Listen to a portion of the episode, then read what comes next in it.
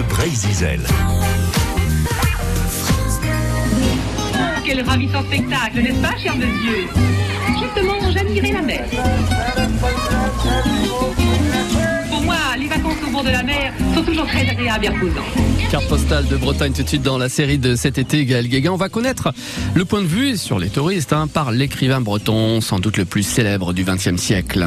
Carte postale de la plage, la série estivale qui remonte aux origines du tourisme balnéaire avec François de Beaulieu, auteur de Vacances en Bretagne, paru chez Scolvraise. Les Bretons sont restés longtemps en retrait du mouvement général vers la plage. L'écrivain Père Jacques Esselias en est le témoin. Père Jacques Elias, il a évoqué les vacances, les vacanciers euh, dans euh, le cheval d'orgueil. Pour lui, c'est clair, hein, euh, les vacances, elles étaient réservées à une minorité de privilégiés. D'ailleurs, il fait remarquer qu'il n'y a pas de mot breton pour signifier les vacances en dehors de celles des écoliers. Par imitation, les paysans du littoral ont commencé à s'approcher de la plage, à regarder ce qui se passait, mais ils ont été choqués. Euh, ils se sont demandé euh, qu'est-ce que c'était que ces gens qui se déshabillaient et, euh, et si, avec émerveillement, l'auteur du cheval d'orgueil euh, raconte l'exceptionnelle apparition d'une jeune fille en coiffe bigoudaine et maillot noir nageant sur le dos à demi assise.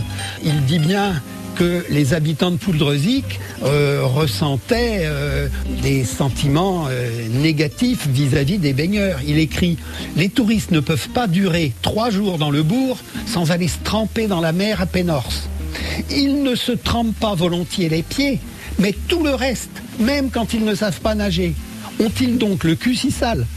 Et les femmes, c'est pareil, une honte, avec seulement un maillot noir. Bientôt, elles mettront tout à l'air.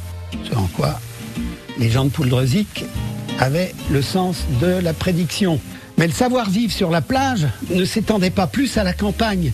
Et Père Jacques Elias dénonce une autre manie des touristes et des vacanciers. Prendre des photos, vouloir tout photographier. On les surnommait les Kodakériennes. Parce que bien sûr, ils avaient leur Kodak, leur appareil Kodak.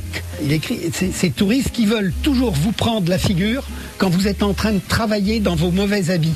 Merci beaucoup François de Beaulieu. Voilà pour l'histoire du tourisme en Bretagne, de carte postale de Bretagne ainsi signé Gaël Guéguin.